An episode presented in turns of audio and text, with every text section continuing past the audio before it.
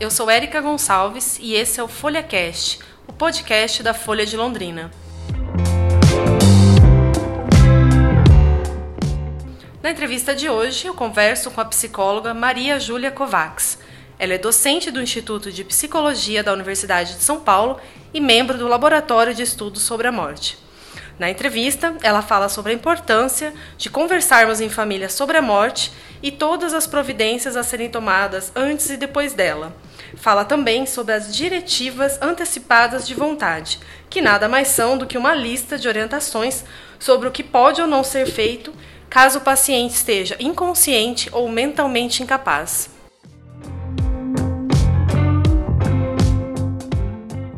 É, eu acho que a gente podia uh, começar contextualizando para a questão da eutanásia, né? Eutanásia e a boa morte. É, as pessoas confundem morrer com dignidade e eutanásia. Qual que é a diferença entre elas? Então, morrer com dignidade é um conceito mais amplo que envolve uma série de questões, inclusive nos países onde é legalizada a eutanásia ou suicídio assistido. Como no Brasil, ah, nenhuma das duas questões ainda está legalizada.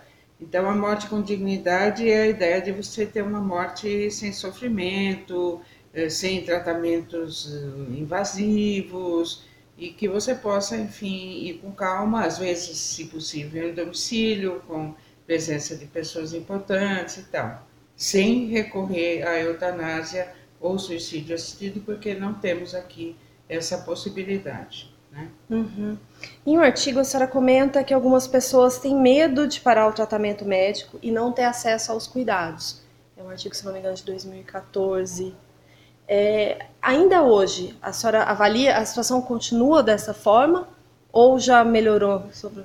Melhorou, a situação melhorou muito, mas ainda as pessoas confundem o fazer tudo com o tratamento na unidade de terapia intensiva, com uma série de tratamentos invasivos e tal. E uh, os cuidados, que às vezes é, é, principalmente alívio da dor, que é o problema mais sério no final da vida, do problema respiratório e tal, ele pode ser feito num quarto de hospital ou até mesmo em casa, com cuidados né, de home care ou de alguma outra possibilidade, sem recorrer a tratamentos invasivos. Então, medicação que alivia a dor, que alivia desconforto, se a pessoa está muito fraca, uma alimentação que pode ajudar nessa situação, enfim, até a finalização da vida. E em muitos casos também é o pedido para que não se ressuscite a pessoa se, por exemplo, houver uma parada cardíaca. Uhum. É, muitos desses procedimentos, a senhora avalia que são feitos, né, desses que a senhora citou, são feitos para trazer o mais conforto para os familiares do que para o próprio paciente, pelos familiares justamente não saberem lidar com aquela perda ou acharem que não estão preparados. Então, é, eu acho que é muito importante os familiares eles são familiares, né? Justamente eles estão vivendo, não sabem às vezes nem sobre a doença, nem sobre os tratamentos, estão muito aflitos, querem que a pessoa viva ou que ela não sofra e tal. Então é muito importante acompanhar a família durante todo o processo de adoecimento, seja porque está no programa de cuidados paliativos ou outro tipo de programa, a família precisa de cuidados o tempo todo. Isso é uma coisa importante. É, os uh, cuidados eles devem ser focados principalmente naquilo que o paciente precisa. Né? Então isso é muito importante, mas sempre esclarecendo o paciente se ele estiver lúcido e a família, sempre, o tempo todo. Né? Uhum. Agora, sem dúvida, há alguns tratamentos que talvez nem fossem tão necessários para o paciente, porque talvez ele já nem está mais consciente ou nem sente tanto, mas são uh, situações que podem deixar a família um pouco mais tranquila. Se isso não acarretar nenhum sofrimento a mais para o paciente e não for uma situação muito complicada, não há por que não fazer. Uhum. Nós temos, é, apesar de sermos latinos e termos essa fama de sermos mais emotivos, mais claros, ou justamente por isso, a morte é, é bem negligenciada, né? o falar sobre a morte entre nós. A senhora acha que essa falta de falar sobre isso traz grandes consequências e que grandes consequências seriam essas? Assim? Eu acho que quando a gente está no âmbito da psicologia é muito difícil falar genérico, né? Então, latinos aqui, nós temos vários tipos de latinos, os latinos latinos mesmo, os imigrantes, então nós temos uma gama muito grande de pessoas.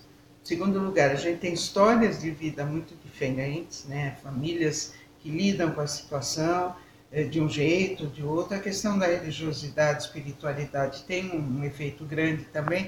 Então não dá para falar de uma maneira geral, embora a gente diga assim, que os latinos são mais expansivos e tal.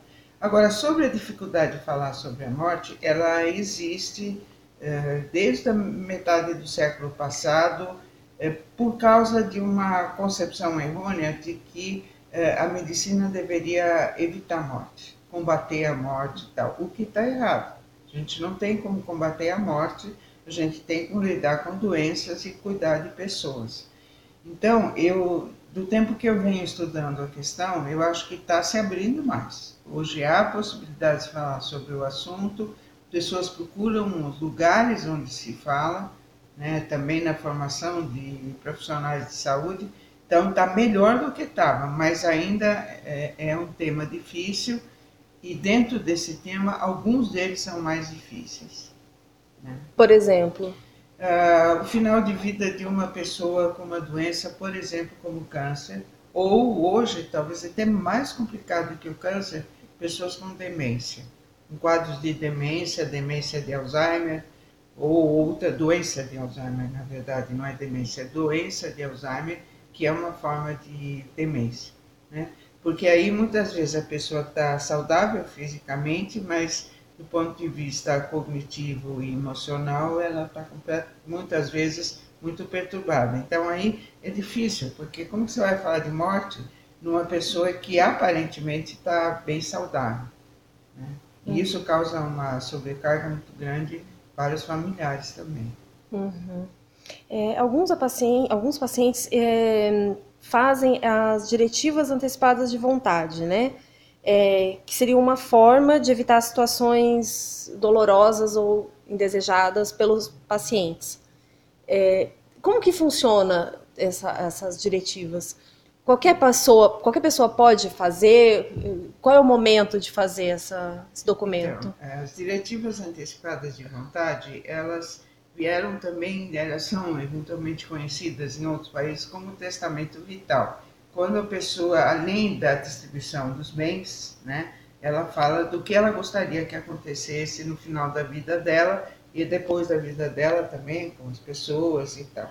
Aí isso aqui no Brasil resolveu-se usar este nome, Diretivas Antecipadas de Vontade, e assim, seriam instruções ou vontades expressas pelas pessoas antecipadas porque não serão no momento da morte, mas antes, a qualquer momento da vida, né? E, então elas dão essa possibilidade da pessoa poder participar de uma forma mais ativa do seu final de vida, do que ela gostaria e do que ela não gostaria que se fizesse. Então não tem uma idade certa para começar, pode começar a qualquer idade. Ela na verdade é um documento escrito, mas ela pode ser também falado para alguma pessoa de confiança, que seja alguém da família ou equipe médica e tal. Agora, o escrito parece que dá uma certa consistência maior né, para essa situação, é um documento escrito, e segundo o Conselho Federal de Medicina, que foi quem propôs na resolução deles de 2012, resolução número 1905, é, que esse documento seja válido como o exercício de vontade e que deve ser respeitado, mesmo que a equipe considere que outros tratamentos sejam possíveis. E a vontade do paciente prevalece sobre a vontade da família e dos profissionais. Então, hoje, aquela ideia de que um profissional seria processado porque não fez XYZ tratamentos que deveria fazer é, porque tem o documento, ele não será processado porque é um documento do conselho. Uhum. O, a turma da, dos advogados, a turma do direito tem um papel importante nessa questão, embora no Brasil as diretivas não sejam lei. Há países onde é lei. Uhum. Né? No, no, em Portugal, por exemplo, a diretiva ela funciona e, e é ilegal você fazer um procedimento que não está colocado ali ou que está pedido que não seja realizado. O caso do Brasil é considerado antiético. É, muitos advogados acham que para ter mais consistência e tal, deveria ser registrado em cartório. Ah, então não é necessário o registro em cartório. Eu posso só fazer um documento de próprio punho. Pode. Mas aí tem discussões entre os advogados e, e o pessoal da área da saúde. Tá? Seja como for, né, eu acho que o mais importante, né, primeiro, é você poder conversar, se você tem a possibilidade, com seu médico ou com algum médico você eleja para isso, com seus familiares, né, e fale sobre isso, converse e veja quem pode ser a pessoa que pode te representar caso eh, no momento que você talvez já tenha mais consciência, seja alguém da família ou alguém que você nomeia. É interessante, antes de fazer esse documento, conversar com um médico, justamente para entender quais são esses procedimentos que poderiam vir a ser feitos em determinadas situações, o, como são esses procedimentos, para eu poder escolher com consciência o que eu quero ou o que eu não quero, né? É exatamente, muito importante poder conversar com um médico, inclusive ele poder orientar, porque às vezes a gente põe é, como impedimento certos tratamentos, porque a gente acha que eles são muito ruins e tal, mas eles podem ser importantes no momento que ainda é possível alguma recuperação e tal. Então eles dizem que o documento ele deve ter muito mais princípios do que falar sobre tratamentos ABCD. Por exemplo, é interessante dizer assim: eu não quero que a minha vida seja prolongada se não houver possibilidade de recuperação. Né? Muitas vezes a pessoa escreve: eu não quero ser entubada mas a intubação poderia ser importante e a pessoa poderia ter uma boa recuperação. Então são nuances, por isso que é interessante conversar com o médico e o documento é, um, é uma diretriz quase, é um princípio, não é uhum. definitivo, tanto que você pode mudar a qualquer momento, principalmente se ele não tiver eh, essa questão cartorial, ele pode a qualquer momento você pode fazer um novo documento. O importante, é, mais importante de tudo é a comunicação. Uhum. Até porque, assim, né, se eu faço isso hoje, que eu tenho uma idade que eu sou mais jovem, estou plenamente saudável, eu posso vir a precisar desse documento daqui a 30, 40 anos, a medicina pode estar completamente diferente, e eu posso estar completamente diferente enquanto ser humano também, isso, né? Isso. Por assim, isso que essa ideia que o documento não é definitivo, quer dizer, ele pode ser alterado, ele é de posse da pessoa, por isso que ela pode eh, fazer essas modificações, essas alterações à medida que as coisas vão avançando. A senhora sabe dizer se há algum impedimento é, para que o paciente faça esse documento? Por exemplo, eles têm que estar plenamente um, consciente e dentro das suas capacidades mentais para poder escolher, né, dizer o que ele esse, quer ou não? Esse é um ponto, é um ponto extremamente vulnerável. Né? É, é, hoje há, por exemplo, médicos que tem uma médica carioca, Cláudia Burlá, ela chama, né, que faz um trabalho muito interessante com pessoas com doença de Alzheimer. E aí, quando ela vê o diagnóstico, né, quer dizer, a pessoa ainda tem possibilidade de consciência, de se manifestar e tal, é muito importante orientar se quiser fazer, porque ainda a pessoa poderá fazer aquilo que ela gostaria talvez num momento mais para frente ela já não consiga fazer. Eu não sei do ponto de vista legal se tem algum impedimento, eh, por exemplo, uma pessoa que tem doença mental e tal.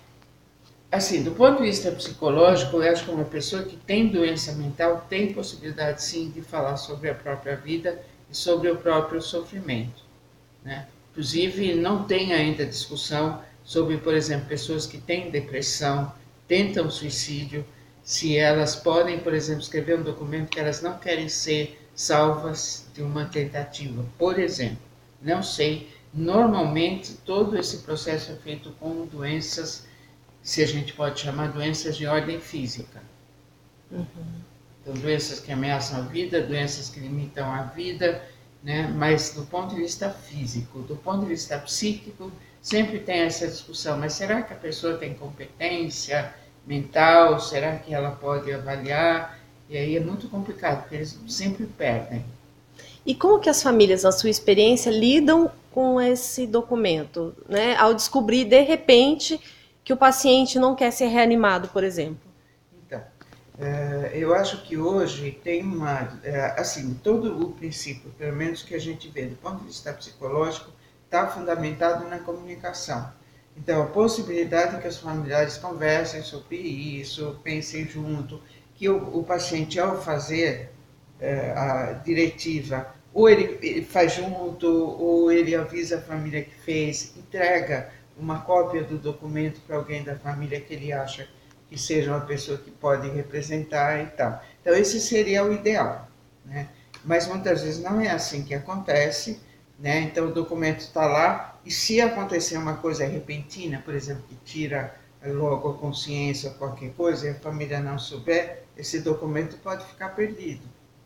Por exemplo, uma outra coisa, a família talvez não concorde, né? não queira, não sei o quê. E aí, de novo, é uma questão de conversar. Eu quero, é a minha vida que está em jogo. Então, poder ter essa negociação em vida, quantas pessoas podem conversar, é melhor. Eu Esse acho que, infelizmente, ainda muito pouca gente sabe sobre isso. Né? Então, é, é preciso, acho que eu, esse evento, né, é, ele é muito importante, ele traz de novo a divulgação, é, o, a imprensa, né, os meios de comunicação e tal, porque muita gente não sabe que existe isso. Que o paciente tem o direito de escolha, quer dizer, o que está fundamentado aí? No direito de escolha né, da pessoa em relação à sua vida, o seu final da vida e em relação ao seu processo de morrer. Então você está, vamos dizer, dando essa possibilidade, quer dizer, dando o que é dado, né? Mas só reafirmando que a pessoa é responsável pela sua vida e que ela pode fazer escolhas. Ok, muito obrigada. Imagina.